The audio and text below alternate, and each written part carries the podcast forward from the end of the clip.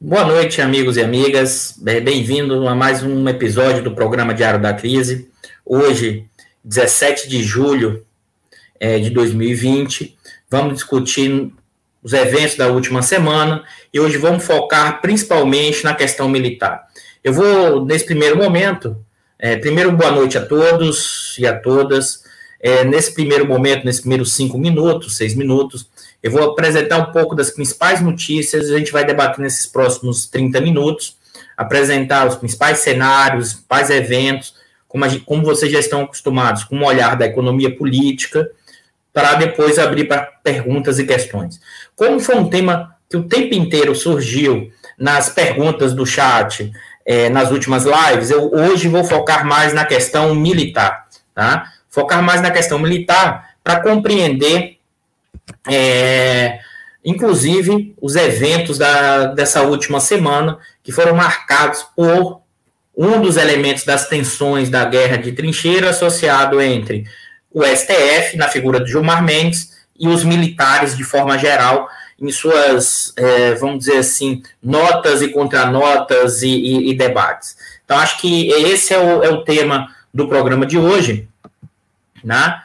E vamos seguir apresentando as principais questões e notícias, depois nós vamos é, levantar hipóteses, questões da compreensão nesse momento da economia brasileira, da economia política brasileira e mais especificamente dessa guerra de todos contra todos que se materializa em um elemento associado à questão do, da disputa entre Gilmar Mendes, ministro do STF, e os militares de forma geral. É, Para vocês terem ideia, eu vou compartilhar aqui com vocês né, as principais notícias da, dessa última semana, né, e está associada a uma forte disputa. Eu vou apresentar aqui para vocês. Vamos lá. O que, é que eu estou apresentando aqui para vocês? Isso foi a nota oficial que saiu na segunda-feira, tá, assinada tanto pelo ministro da Defesa como pelos comandantes das Forças Armadas. Né? E por que isso? Até para explicar essa história. O Gilmar Mendes, numa live no sábado, né, vai é, falar que o Exército, ao se aliar a uma política genocida, né, estaria, poderia é, ser, estar conivente com esse atual governo. E especificamente associado a um general da ativa que hoje é um ministro interino há mais de três meses e que, na verdade, é um ministro efetivo né, da saúde no meio da pandemia. É, como o, o Gilmar Mendes, nessa live, fez essa. levantou esse elemento, né, o ministro da Defesa fez uma nota no domingo e parte, uma parte expressiva dos militares é, acharam essa nota né, relativamente branda e escreveram uma nova nota. Eu vou ler aqui essa nota para vocês dia 13 de julho de 2020. O ministro da Defesa e os comandantes da Marinha, do Exército e da Aeronáutica repudiaram veementemente a acusação apresentada pelo senhor Gilmar Mendes contra o Exército Brasileiro durante evento realizado no dia 11 de junho, quando afirmou: é preciso dizer isso de maneira muito clara. O Exército está se associando a esse genocídio. Não é razoável. Comentários dessa natureza, completamente afastados dos fatos, causam indignação. Trata-se de uma acusação grave, além de infundada, irresponsável e, sobretudo, leviana. O ataque gratuito à instituição de Estado não fortalece a democracia.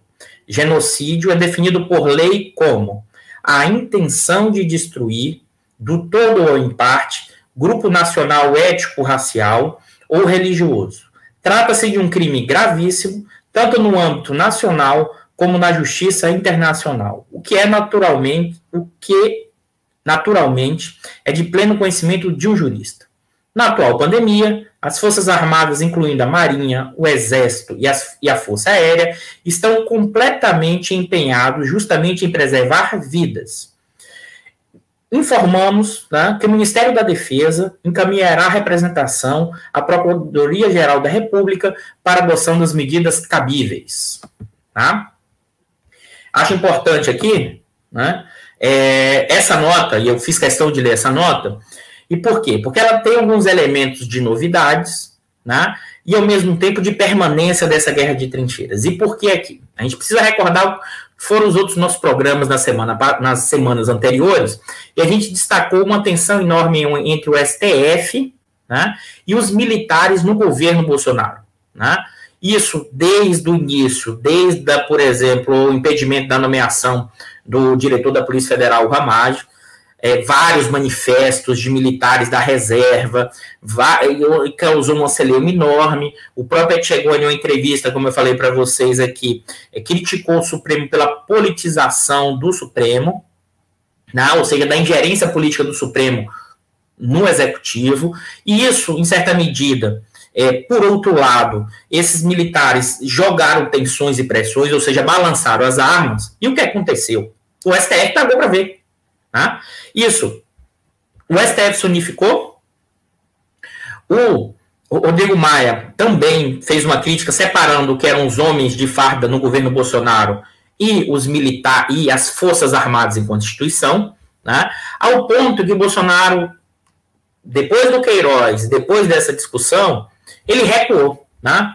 Ele saiu desse cenário de disputa, o próprio Heleno também recuou, e aparentemente a linha que o STF demarcou para que o Bolsonaro não passasse, ele deixou de passar, né? temporariamente. Né? Então, supostamente, não por acaso, é, você teve dos dois lados das trincheiras um arrefecimento das tensões, não por acaso o Bolsonaro, como eu já falei aqui, é, trouxe para mais próximo o Guedes, não por acaso as várias manifestações de frente ampla de uma parte né, da, da, do centro e da direita, eles reduziram de intensidade. O próprio Fernando Henrique falou que era para ter paciência com o Bolsonaro. É, a gente já comentou esses pontos aqui, porque a gente vai deixar isso para uma próxima live. Ou seja, você diminuiu as tensões aqui nesse caso, e, ao mesmo tempo, no sábado, o Gilmar Mendes, tá? O problema é que você diminui as tensões, mas você continuou com a participação enorme dos militares e principalmente de militar da ativa, né?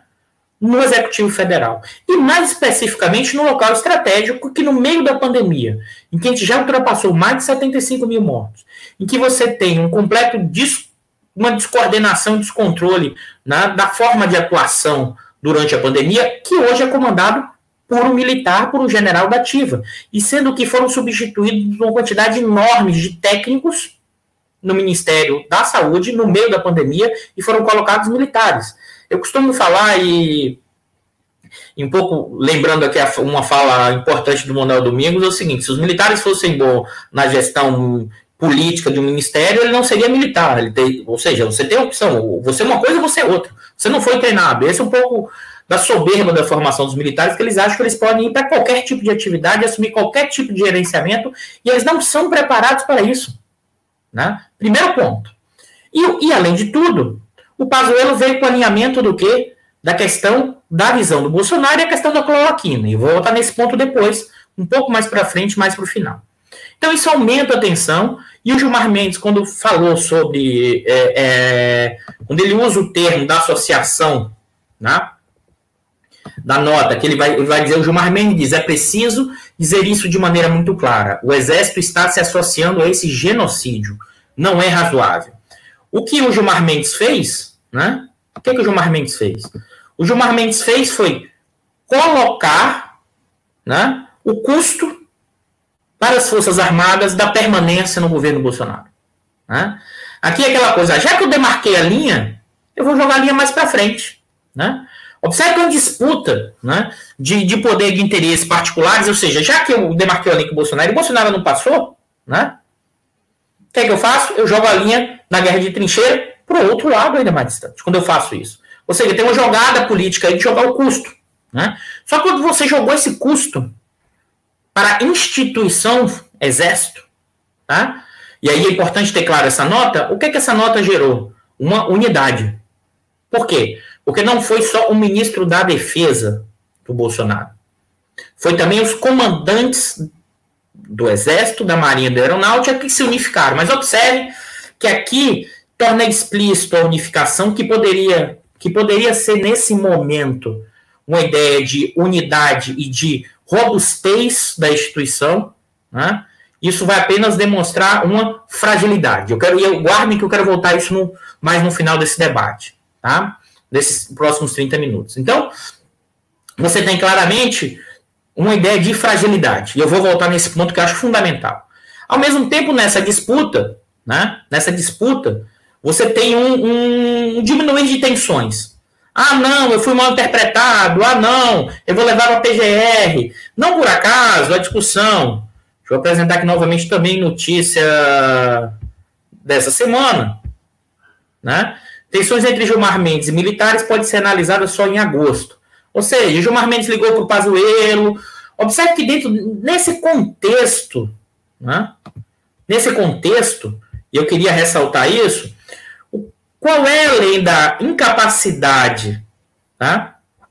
do próprio desgaste dos militares nesse cargo que assumiu, e o Bolsonaro hoje falou que permanece o ministro do Meio Ambiente como o ministro da Saúde, o general Pazuello, né? Então, isso, e qual é a preocupação hoje é, dos militares né? da ativa, dos comandantes, né? A questão toda hoje, né? A questão toda hoje, né? É desassociar a instituição Forças Armadas do governo Bolsonaro, como se fosse possível, como se fosse possível. Ou seja, eu tenho um militar da ativa no comando do Ministério da Saúde no momento da maior pandemia, né? Da história brasileira, em que você tem 75 mil mortos e que o protocolo do ministro é receitar cloroquina. Né? Não por acaso, né? E, e, aí também notícia recente, uma nova polêmica, o Ministério da Saúde força a barra para que a Fiocruz né, recomende né, a cloroquina. Né? Ministério da Saúde orienta a Fiocruz a recomendar cloroquina contra a Covid. Né?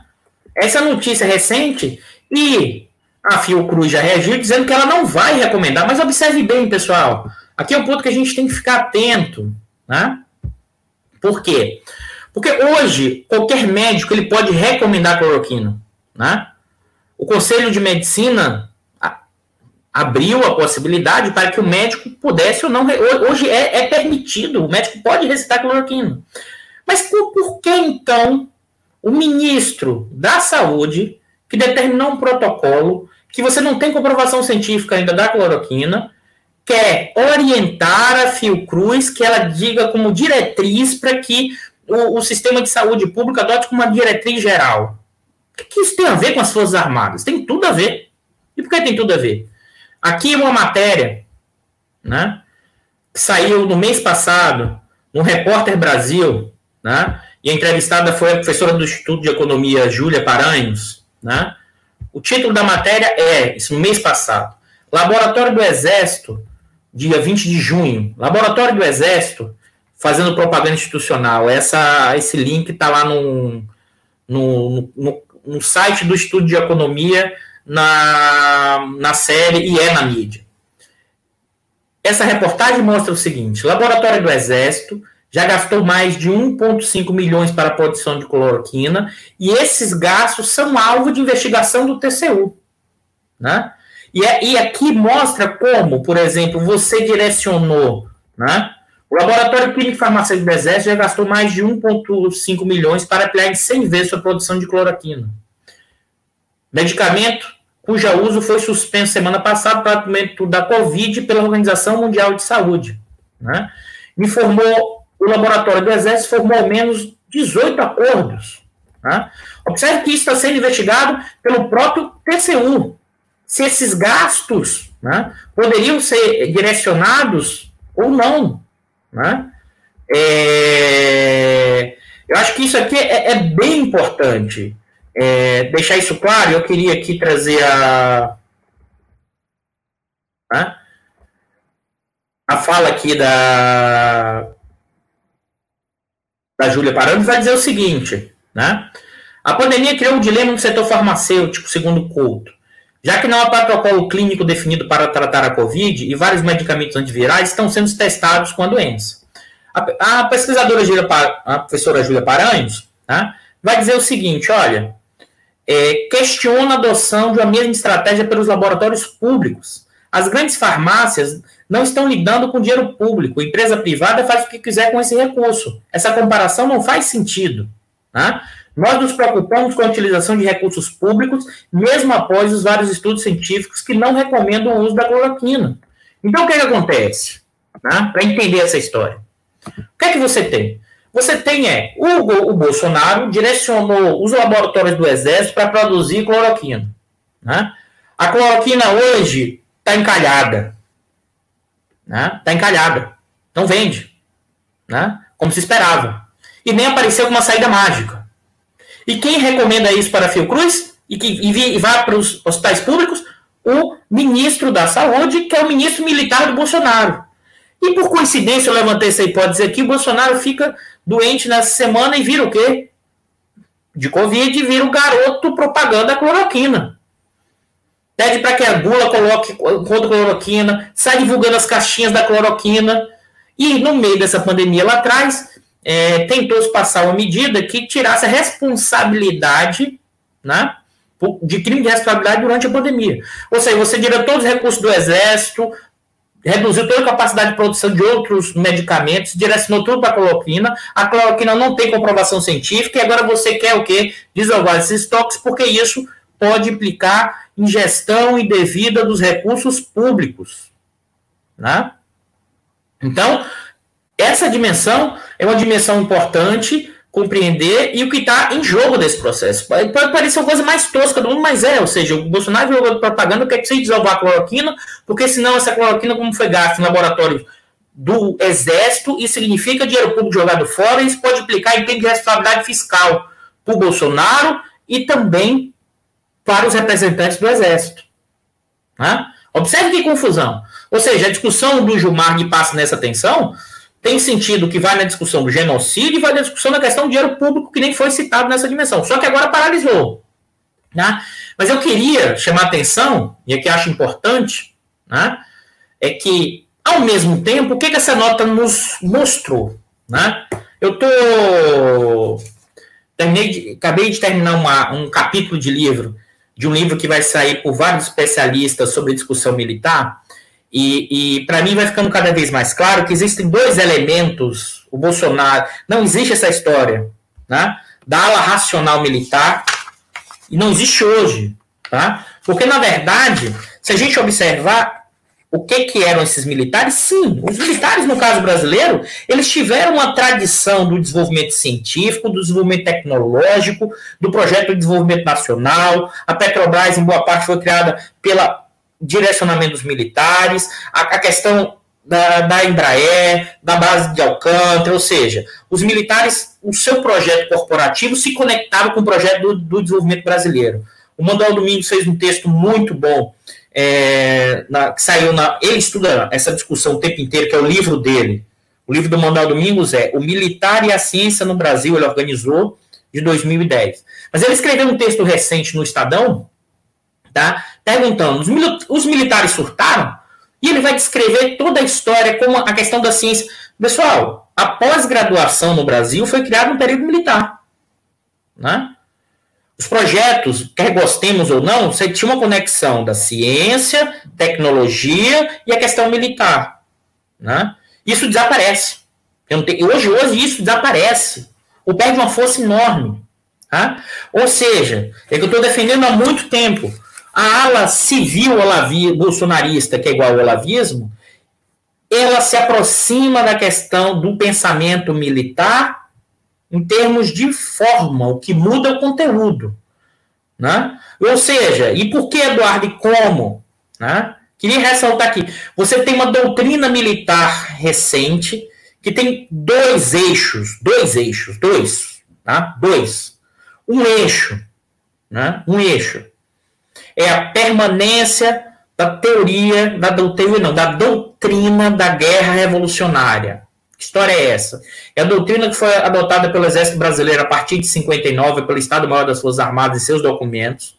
Tá? Para quem quiser dar uma olhada sobre isso, tem um texto é, de 2008 do João Martins muito interessante, que é a influência das doutrinas francesas sobre o pensamento militar dos anos 80.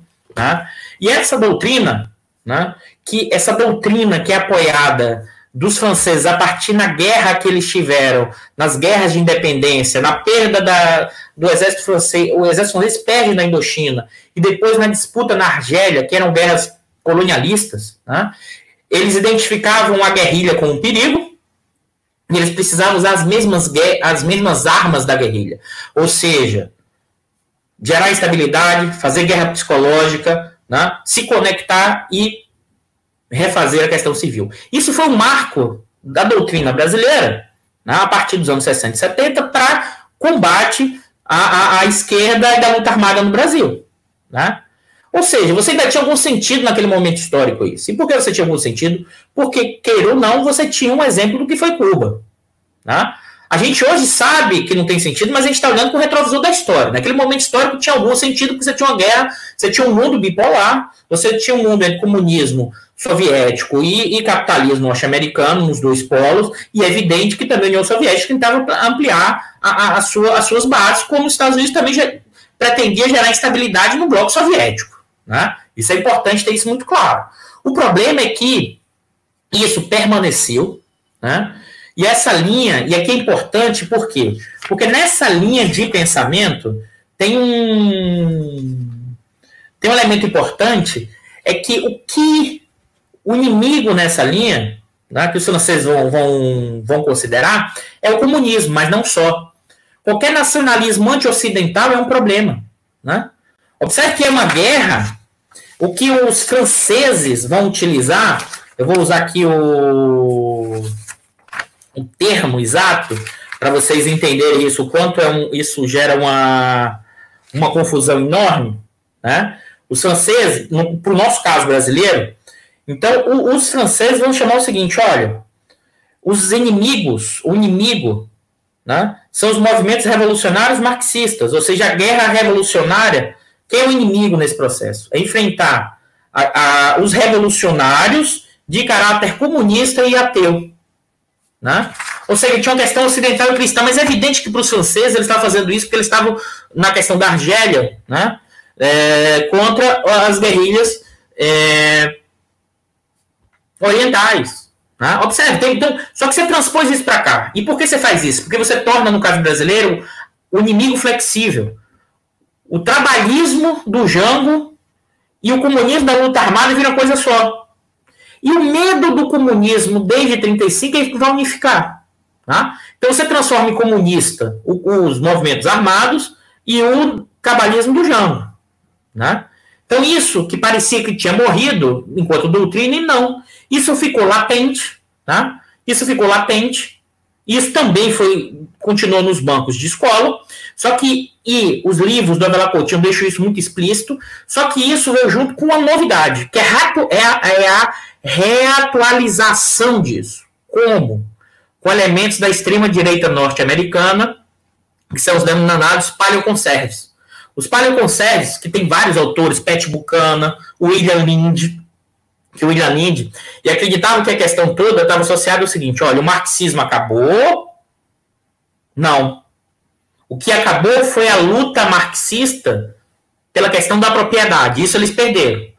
Só que agora os marxistas perceberam que a luta é pelo quê? Pela guerra cultural. Então eles juntam a ideia que começa no Gramsci, depois no Lukács, depois via a escola de Frankfurt, né? perceberam que a luta era a luta cultural. Então esses pensadores estariam influenciando o conjunto da sociedade, se infiltrando nos mais diversos espaços, né? É, nos mais diversos espaços, com essa infiltração, estaria disseminando a cisão, disseminando a quebra dos valores ocidentais, cristãos né, é, e, fa e familiares. Observe que isso é nos Estados Unidos, nos anos 80, e tem um livro do Bloom, William Bloom, que é um professor universitário que vai também questionar a decadência norte-americana, mostrando que o multiculturalismo, esses elementos externos estaria destruindo a cultura. Isso é um livro que virou best-seller nos anos 80, tá, pessoal? Com muitas cópias. Ou seja, a, acontece é que esse pessoal dessa dos paleoconserves, que é, são uma extrema direita dos anos 80, tá? Eles vão associar a ideia de politicamente correta é igual ao marxismo cultural. E quem são os marxistas culturais? Todos infiltrados que quebram essa ordem. Isso vai das pessoas infiltradas no partido, nas ONGs, nos movimentos sociais, nos movimentos ambientalistas, nos movimentos LGBT, todos eles que estariam que, criando um politicamente correto para influenciar as massas. E essas massas não estariam nem percebendo que estariam fazendo a revolução comunista pelo campo das ideias. Muito doido, né? Mas leve isso a sério. Ah, vamos lá. Isso chega como no, no, nessa reatualização do Avelar Coutinho? Isso chega pela via do Olavo de Carvalho, que é um copião, ele copia basicamente tudo isso, ele não traz nenhuma novidade. E o Olavo de Carvalho dava muitas palestras nos anos 90 no Exército, nas Forças Armadas. Mas chega também pelo Avelar Coutinho. E chega também pelas relações tá, de intercâmbio entre as Forças Armadas aqui e as Forças Armadas norte-americanas. Esse William Lind que eu falei para vocês vai ter um peso importante no pensamento, nas doutrinas militares nos Estados Unidos, porque ele, ele, junto com outros militares dos Estados Unidos, vão cunhar um termo chamado guerra de quarta geração, que parece com essa teoria da guerra revolucionária. Ele vai dizer: olha, o inimigo maior dos Estados Unidos hoje ah, não é a guerra convencional, é o terrorismo. Isso antes, do, antes dos atentados das Torres Gêmeas, tá? E é o terrorismo, são os valores externos que estão corroendo, ou seja, já que tem isso, temos que fazer uma doutrina diferente. Isso vai ganhar força no pensamento militar norte-americano a partir de 2001 com a doutrina da guerra contra o terror. Eu não tenho mais um inimigo. Né? Ou seja, são grupos, são grupos terroristas. Então, como é que eu faço para gerar esse processo? Eu tenho que. A guerra psicológica ganha um papel fundamental. Esse termo guerra de quarta geração, que vai se dobrar depois do termo utilizado hoje de guerra híbrida. Né? Só que qual a questão toda aí, pessoal? Você sofre essa influência né, desse pensamento de extrema-direita ele vai afetar como a nossa doutrina. Né? Os nossos militares, que têm até hoje esse medo do movimento comunista internacional, desde a intentona de 35 e depois de 64, vão reativar esse medo. Só que agora com qual inimigo? O marxismo cultural. Os agentes infiltrados, que vai do FHC aos Soros, que são socialistas fabianos, né? E que eles também fazem, fariam parte do movimento comunista internacional. O PT, junto com o Foro de São Paulo, que faria parte desse movimento comunista internacional, que seria, que também estaria fazendo um, uma tentativa do, do bolivariano de criar uma revolução bolivariana na América do Sul. Não por acaso, o que o João está perguntando aqui, as Forças Armadas de conflito na América do Sul. É, essa ideia eu vou voltar nesse ponto depois, João. Tem a ver com isso. E nesse contexto, Observe bem, nesse contexto de crise institucional em 14, 15, os militares vão voltar a entrar no jogo político. Porque até então, durante o governo Lula, como aumentaram as despesas, como foi mais dinheiro para os quartéis, estava todo mundo feliz. Todo mundo deve ter dado, inclusive, um, um curto-circuito na cabeça do pessoal que é o seguinte, pô, os caras disseram que era comunista, não estava Pô, mas estão dando dinheiro pra gente? Que história é essa? Mas até aí foi, dinheiro chegou, a coisa corporativa, aumentou por gastos, veio, veio o projeto submarino, veio os caças, o pessoal, todo mundo bem, né? Ah, começa a partir do, do governo Dilma, primeiro, a questão da Comissão da Verdade, tá? Então isso começa a ser um celeuma enorme, porque a gente não passou a limpa essa história antes, né? E, e esses militares tinham na cabeça o quê? Que eles fizeram lá e nunca deixaram de comemorar dentro dos quartéis 64, como a revolução do perigo comunista lá atrás. O que o Bolsonaro fala e que também que os militares acreditam nisso. Que existiria um perigo enorme e que eles anteciparam o perigo porque a revolução comunista era iminente lá. E era iminente desde 35. Né? Desde a intentona, desde o movimento comunista internacional. Olha que, como isso vai depois justificar o próprio golpe. Né? E justifica hoje um determinado tipo de intervenção. Né? Mas observe, né? observe. Nesse contexto, né, é, em que é, do governo também, a partir de 14, 15, começa a reduzir as despesas governamentais. Depois tem a crise né, da, dos efeitos da Lava Jato, que vão gerar uma profunda instabilidade. Se, se vocês não lembram, mas em 2017, quando o Temer volta, tá, tem dois processos da PGR, vai para o Congresso, o Temer permanece, é, é, é, nesse período que o Mourão vai na maçonaria e fala sobre a possibilidade de, um, de uma intervenção militar, evocando o artigo 142, né, se as instituições, o STF, não resolver esses problemas da corrupção. Né? É em 2018, e aí, e aí o próprio Vilas Boas, à época comandante do Exército, vai dizer que o Mourão é um bom soldado, e quando ele quis dizer o dia D, o dia, o, o dia da ajustes sucessivos e o dia dele, estava querendo dizer eleição. Ali nunca ficou tão claro que era o projeto. O projeto era precisamos voltar pela via eleitoral para levar o Brasil para outro caminho. Né? É, é, o discurso, é o discurso, eu vou, eu vou ler aqui nesse capítulo de livro que eu terminei, é o discurso que o Vilas Boas faz no dia 11 de janeiro de 2019, na sua saída.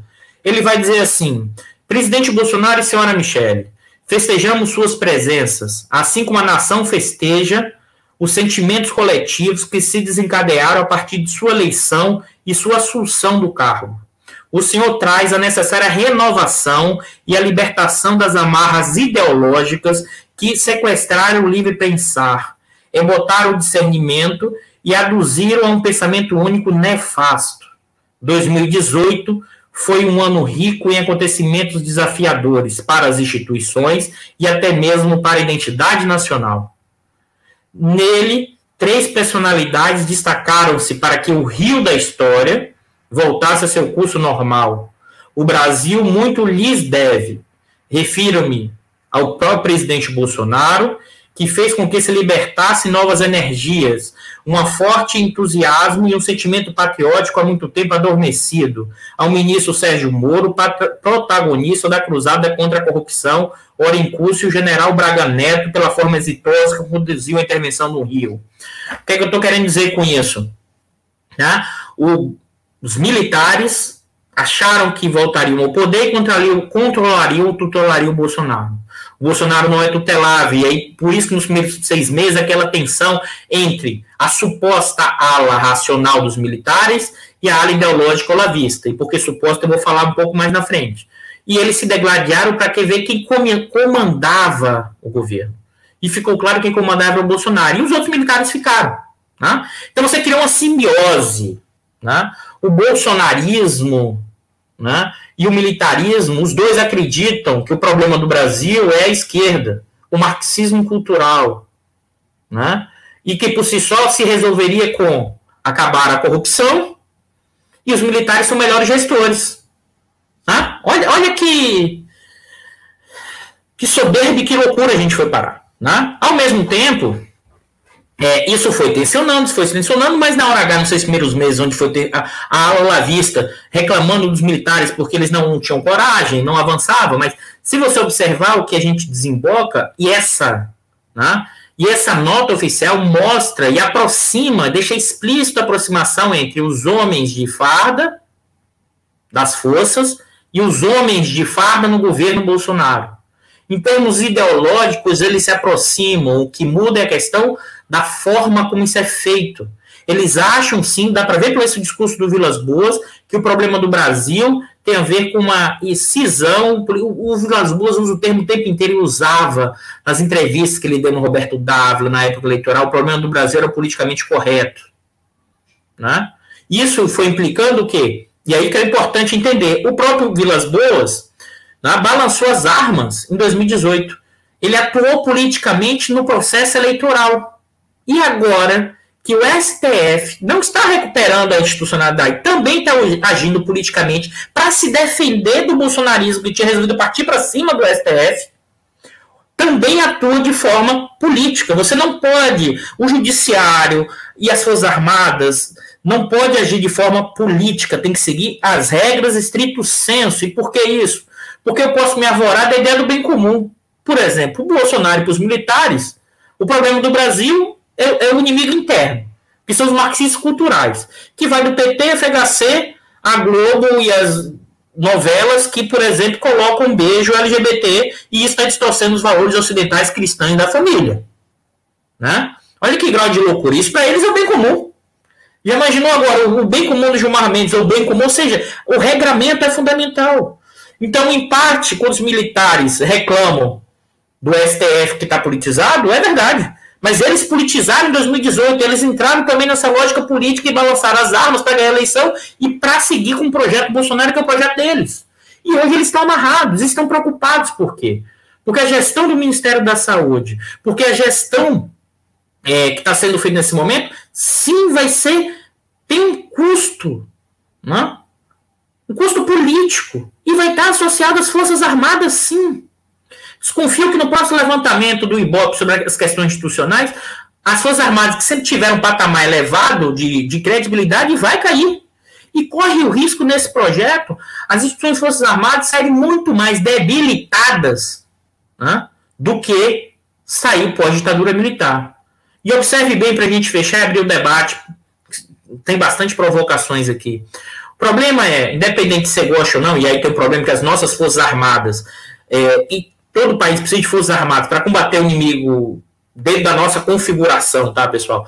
Para combater o inimigo externo, a gente tem uma característica que é surreal, que as nossas forças armadas são sempre para combater o inimigo interno, combater o povo.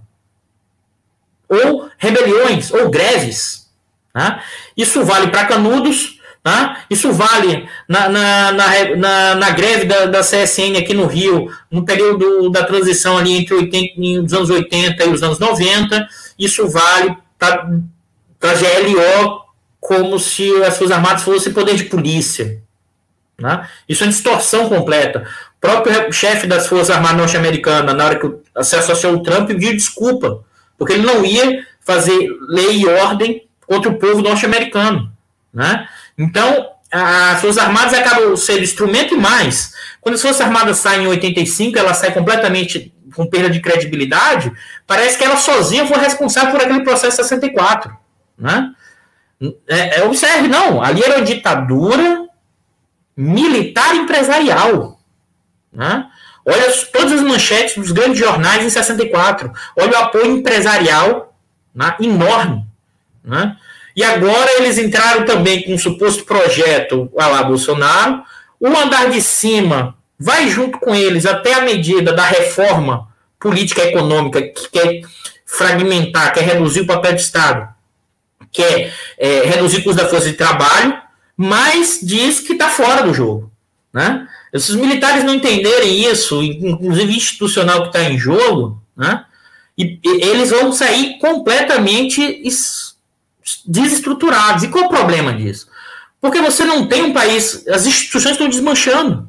A gente já tem a perda de credibilidade das, das instituições políticas, do executivo, do legislativo, né, do STF, do judiciário e agora das Forças Armadas, você permanece uma tendência de fragmentação. Quer gostemos ou não, não estou pensando aqui se a saída, é, sem entrar no julgamento de valor, e nesse momento a gente precisa recentralizar poder para restabelecer a legitimidade das instituições. E a gente não tem isso nada nesse cenário. Na verdade, a, a instituição Forças Armadas, como as outras instituições, estão desmanchando.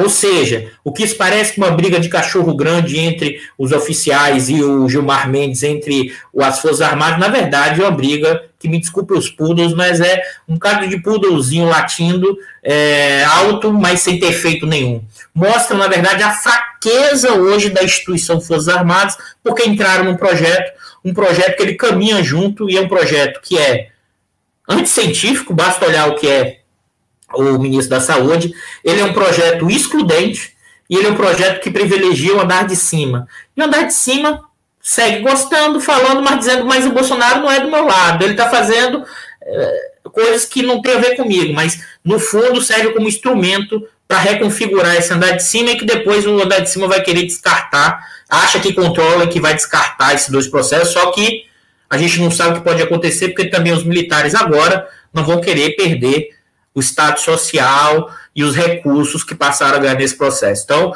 a gente segue numa guerra de todos contra todos, segue num completo desmanchar das instituições, e quando isso fragmenta desse jeito, a gente não tem mínimo cenário ainda no curto prazo de recomposição. Agora, perigo de golpe hoje não. Isso pode ter algum efeito eleitoral lá na frente, isso vai isso a gente tem que ficar muito atento, porque acho que a gente continua o quê? Numa democracia restrita. E os militares hoje estão no poder.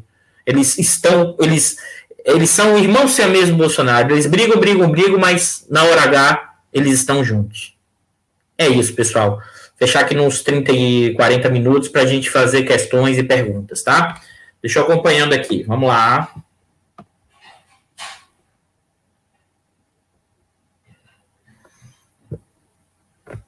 Professor, o que você acha, o João, o João Paulo? Professor, o que você achou dos documentos das Forças Armadas que vê a possibilidade de conflito na América do Sul? João, e eu queria começar com a sua pergunta. Isso ia aparecer agora, porque qual, for, qual era, o que, que estava surgindo dentro das Forças Armadas? É que o governo Lula, na hora que aumentou os gastos, né, supostamente o governo Lula estaria comprando o Exército Brasileiro Verde-Oliva né, para se tornar um Exército Vermelho para participar da Revolução Bolivariana. Se você vê os eventos que foram acontecendo é, na Venezuela e seus efeitos no aumento das tensões, tá? isso, e mais ainda, o, o, o governo norte-americano, principalmente o Bolton, que depois foi demitido pelo Trump, né? lá, no, lá no início de 2019, no meio, queria fazer a guerra com a Venezuela. E desconfio que parte, que como o Bolton era a caixa de transmissão da extrema-direita aqui, né, uma parte dos filhos do Bolsonaro e desse, do, do olavismo reclamaram dos militares porque não agiram fortemente e que também nos colocaram para entrar em guerra. Os nossos militares recuaram nesse processo. Disseram nada disso, mas aumentaram a tensão, mas recuaram. Né? Ou seja, por isso que esse documento, com a questão do conflito da América do Sul, aparece exatamente nessa dimensão, porque a América do Sul, e especificamente a questão da Venezuela, é um perigo vermelho bolivariano de um movimento comunista internacional. Tá? Eu sei que isso parece surreal, eu sei que isso parece delirante. E por que delirante? Porque o movimento comunista internacional em 64 tinha sentido. Em 35 tinha sentido. Você pode até dizer exagerado, mas hoje o inimigo é inimigo fantasmagórico. Tá? O que existe sim são disputas entre potências, entre Estados Unidos e China, entre Estados Unidos e Rússia, né? uma disputa geopolítica profunda que é comercial, tecnológica e de guerra híbrida, é evidente. Né? A questão é que os militares acham que nós não temos capacidade nesse momento, em desenvolver tecnologia, ou seja, o complexo de vira-lata vira também hoje está nas Forças Armadas, e o complexo vira-lata tem a ver com que, ó, já que nós não temos capacidade, vamos nos aliar com o irmão mais forte, o irmão é, ocidental cristão que é os Estados Unidos, os valores ocidentais, como se os, os americanos nos considerassem como valores, como brancos ocidentais. Eles não, eles nos consideram como cucarachas. Isso que é mais surreal. Né? E mais ainda, a única defesa é a defesa da pátria no sentido territorial. Aí por isso que é os índios, a, defesa, a questão territorial indígena, o quanto isso está vinculado às ONGs, o quanto você poderia criar um território ali é, é, é, internacional. A preocupação deles é essa. Por isso que é isso junto com o Bolsonaro também. Ou seja, existem mais proximidades do que diferenças. Né? É, vamos lá. A Natália. Existem 110 estudos clínicos sobre cloroquina e ativos no mundo, 13 deles em quatro fases. Nenhum apresenta resultado até o momento. É isso mesmo, Natália. É, você direcionou todo o laboratório do Exército nesse processo, né? mas não. Sim, o laboratório do Exército é, é produtor histórico. Isso, mas é só que você ampli, você, na verdade, deixou de produzir equipamentos e direcionou uma boa parte da produção para a cloroquina. Né? Então, esse é um elemento que você pegou recurso público, né, colocou nisso e queria que isso virasse um protocolo para o, SUS. E a Fiocruz, que é um dos elementos importantes para dar o carimbo disso, disse que não vai fazer isso. Já está liberado. O médico quiser resiste. O problema é que se você fica com isso encalhado, né, você pode passar a questionar né, o que? A utilização de recursos públicos, de dinheiro público.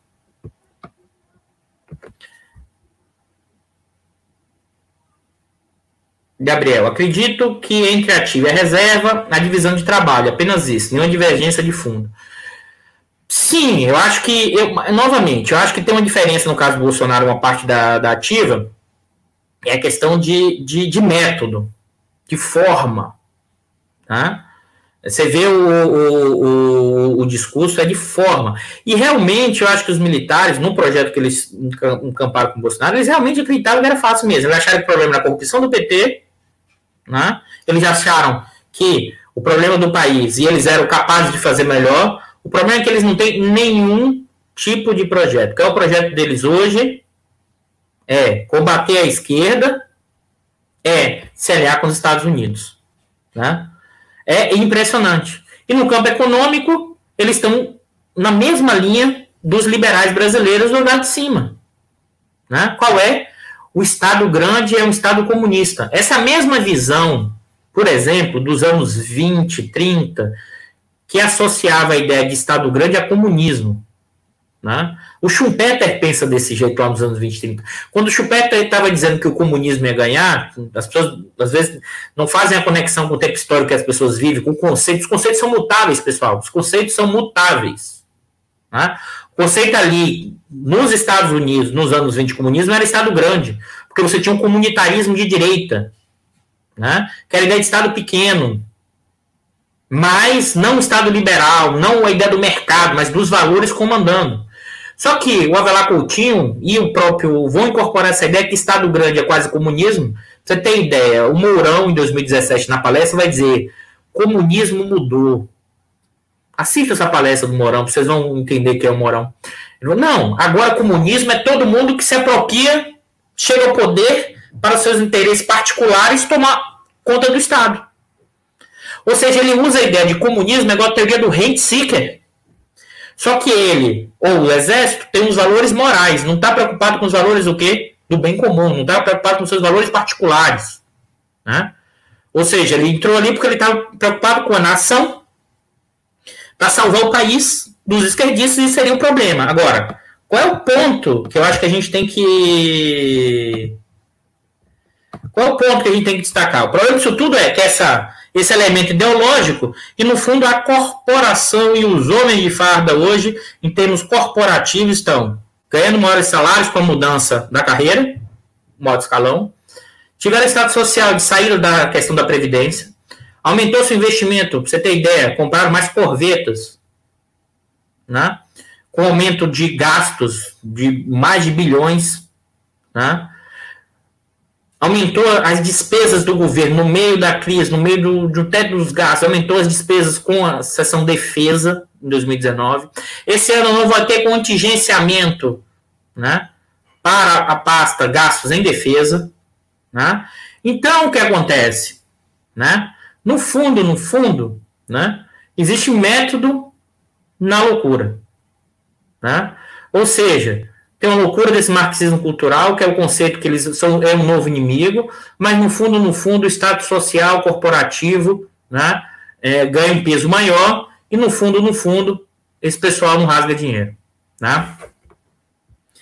É isso, pessoal. Eu vou chegar aqui e fechar com a última pergunta do Matheus. Professor, se o Bolsonaro e os militares estão ligados ao andar de cima, por via do Guedes, que, é, qual é esta burguesia que se liga às instituições ou Grupo Globo? Vamos lá, Matheus. Novamente, eles estão ligados em que sentido? Tá? Eles não são ligados umbilicalmente. O Guedes e o presidente do Banco Central, dado a sua política de saída da crise, que foi injeção enorme de liquidez, dada sua política de privatização completa, dada uma política de o mercado por si só resolve, e aqui eu queria ressaltar o que eu já tenho falado aqui em outras lives. Não é um modelo, nós não estamos vivendo o modelo liberal dos anos 90. O modelo liberal dos anos 90, quer gostemos ou não, tinha uma questão regulatória, tinha uma questão setorial, tinha uma questão de reduzir preços para os consumidores finais, tinha um estudo setorial para isso. Tá? Tinha to em todos os países estavam indo nessa direção, mudança regulatória na Inglaterra, mudança regulatória na França, mudança regulatória nos Estados Unidos. Agora, não existe isso.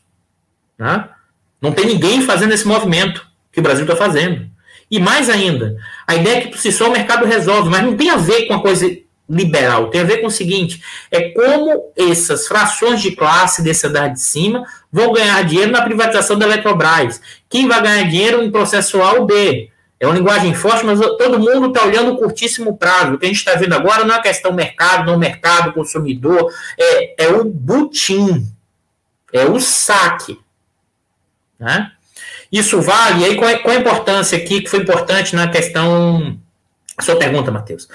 O aumento geral dessa liquidez, que, que na crise você tem que fazer, não tem jeito, isso gerou uma forte recuperação do preço dos ativos financeiros.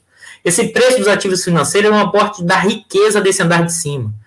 Os fundos de investimento totalizam mais de 5,7 trilhões de reais. A Globo tem boa parte da sua.